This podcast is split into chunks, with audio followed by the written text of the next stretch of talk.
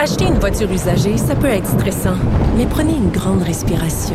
Et imaginez-vous avec un rapport d'historique de véhicule Carfax Canada qui peut vous signaler les accidents antérieurs, les rappels et plus encore. Carfax Canada. Achetez l'esprit tranquille. Cube Radio. Cube Radio. Cube Radio.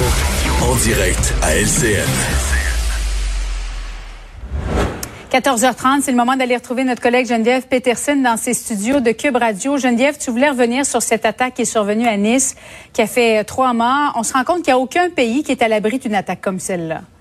Non, puis à chaque fois, j'ai l'impression euh, qu'on a cette conversation. Julie, j'ai l'impression qu'on se répète mm-hmm. euh, le côté euh, un peu blasé, c'est-à-dire qu'on s'habitue malheureusement à voir ce genre de dépêches surgir dans l'actualité comme si c'était rendu la nouvelle normalité que de voir euh, des incidents isolés comme ça. sais, on était habitué avant des attentats terrorisme à large déploiement. Là, le, si on prend l'exemple du 11 septembre ou euh, des attaques à la bombe, maintenant, ce sont des personnes qui, avec les moyens du bord, s'en prennent à des civils. Et c'est ce qui est inquiétant, ces gens qui se regroupent entre eux à l'aide des médias sociaux, à l'aide aussi euh, de plusieurs technologies.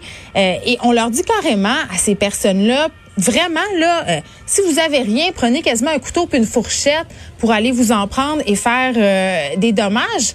Puis moi, ce matin, je regardais ça puis je me disais, tu sais, c'est plate parce que j'ai l'impression qu'en ce moment, on est à l'échelle planétaire là, euh, dans une mm-hmm. situation où ces choses-là, malheureusement, vont se produire et se produire de plus en plus. Tu sais, ça fait à peine deux semaines. Mais ils sont jeunes, souvent, hein, 21 ans cette fois-ci, 18 euh, il y a de ça deux semaines. Ce sont des jeunes. Ils n'ont absolument rien à perdre, Geneviève. Ben, tu sais, quand je te dis, on est dans une situation planétaire où, malheureusement, on mhm. va voir ces incidents-là se reproduire. C'est un peu là où je voulais aller, en ce sens où, euh, là, on va prendre l'exemple de la France, mais ça peut aussi s'appliquer à d'autres pays. On a une situation explosive. Bien sûr, c'est la pandémie, le chômage, la ghettoisation, les tensions raciales qui sont exacerbées par toutes sortes de problèmes, la montée de la droite. Tu sais, un peu partout dans divers pays du monde, on a une montée des discours de droite, des discours racistes. Euh, il y a vraiment une polarisation avec tout ce qui se passe en ce moment. Et là, il y a des jeunes qui sont là-dedans, euh, qui ont vraiment, ils ont ils ont l'impression d'avoir un avenir bouché, de ne pas savoir ce qui va arriver euh, de leur côté, que la société leur en veut aussi à cause de soi, leur, leurs origines, leur Et appartenance. les ignorent aussi, hein? Ben, souvent, c'est pauvreté, ignorance, exclusion, marginalité. C'est ça. Donc, tout à coup, tu es comme ça. Et là, il y a quelqu'un qui te dit, toi, tu es important. Toi, tu peux faire quelque chose. Toi, tu peux être investi d'une hmm. mission. Et si tu accomplis cette mission, tu deviendras quelqu'un. Tu seras un martyr. On va se souvenir de toi on va dire ton nom.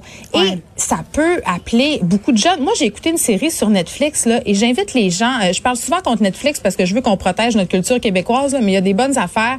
Il y a une série qui s'appelle Khalifa, ok? Et je vous vraiment recommande de l'écouter si vous voulez comprendre comment ça se passe la radicalisation, comment un jeune sans histoire, dans ce cas-ci, ce sont des jeunes filles, peuvent se retrouver vraiment sous l'emprise de groupes euh, de l'islam radical et tout à coup complètement se transformer et en venir à faire des choses comme ça. Tu sais, j'ai ben Oui, parce que les recruteurs le savent. Hein, ils sont très vulnérables et souvent la très grande majorité de ces jeunes-là ont une connaissance vraiment superficielle de l'islam. Ben ils ont une connaissance superficielle. Puis quand on creuse un peu, on se rend compte que ces jeunes-là, euh, soit qui commettent ces actes-là ou qui quittent, hein, parce qu'on a eu des mhm. jeunes québécois qui ont quitté, euh, qui ont quitté pour aller rejoindre l'État islamique. Euh, on passait par la Syrie et tout ça, euh, avaient pas vraiment pleinement conscience de ce qu'ils s'en allaient faire là-bas.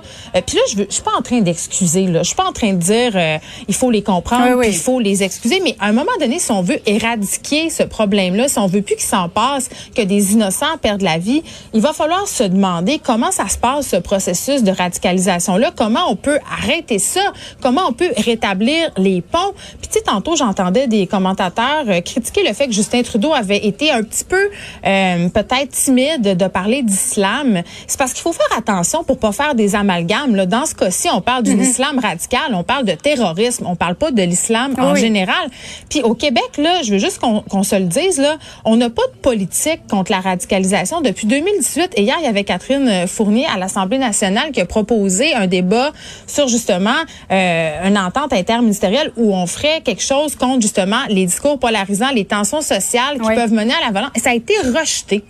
Ça a été rejeté et selon moi, pour moi, c'est incompréhensible et c'est dommage parce que l'actualité a donné raison à Mme Fournier ce matin. Il faudrait se doter euh, de cette façon-là d'une charte ou je ne sais quoi ici pour qu'on puisse s'attaquer au, au, phénomène de radicalisation parce que là, il y a l'islam radical dont il est question dans les attentats de Nice, mais ici, on en a aussi des radicaux et ce sont pas nécessairement des, des radicalismes islamiques. Euh, ce ne sont pas nécessairement non plus des radicalistes qui pourront mener vers la violence. Mais à un moment donné, il va falloir s'y attarder pour couper, leur couper l'herbe sur pied et pas justement qu'on en vienne à des choses comme on a pu euh, le voir ce matin. Comme